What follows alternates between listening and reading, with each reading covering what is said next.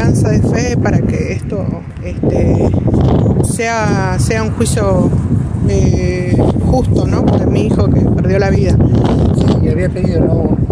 Parte de la, ¿no? la persona que manejaba ese día, la omisión de debate, ustedes no, no querían eso, ustedes querían que se llegue a juicio, que se esclarezca, que se sepa la verdad lo que sucedió esa noche. Obvio, sí, más vale, sí, porque eh, nos pidieron la omisión de debate, nos dijeron que las cosas iban a ser más rápidas y todo, pero el dos años de, de inhabilitación y dos años de prisión en suspenso.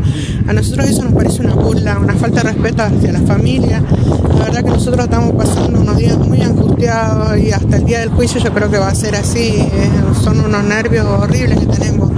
Porque todos los días lo esperamos a mi hijo, todos los días lo quiero ver entrar, estar sentado en la mesa con nosotros y no es así. Así que pido a la justicia de que sea una, una condena ejemplar, que es lo que merece esta persona, ¿no? En este momento, esta persona imputada, ¿cuál es su situación? Y él está ahí haciendo la vida como siempre, o sea, lo mejor que puede. Eh, ya vendió su vehículo, he visto manejar a otras personas, lo arregló, lo vendió. Eh, él está haciendo su vida lo mejor que puede. En cambio, nosotros estamos sufriendo la pérdida de mi hijo. Me parece que es muy injusto, él tendría que estar preso. Más allá de lo que los jueces, los abogados, todos nos dicen de que no, que no, pero eh, para nosotros eh, lo que hizo esta persona no está bien, porque un arma es un vehículo, digo, un vehículo es un arma y él tendría que haber tenido cuidado. Si bien dice que no tenía mucho alcohol, pero entonces, ¿por qué mató a mi hijo? Eh, con más razón, tenía que estar con los cinco sentidos bien y prestando atención en el manejo, ¿no? Bueno, también estuvieron presentes en el Consejo Liberante con, con, con, algunos concejales para ver ¿no? si se puede hacer algo en este sector y cambiar algunas de las normas de tránsito.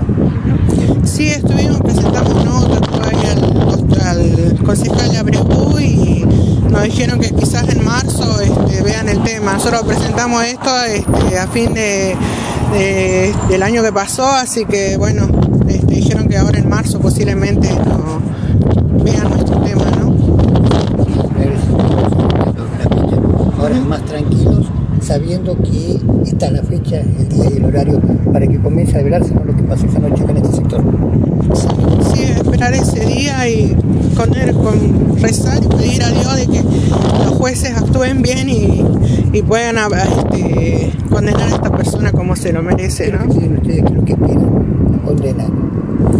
Y lo máximo de lo no lo mínimo como está pidiendo el doctor, sino lo máximo que corresponde. Tampoco es, bajar tanto así, pisotear tanto el nombre de mi hijo. O sea, no, no me parece nada, nada justo esto.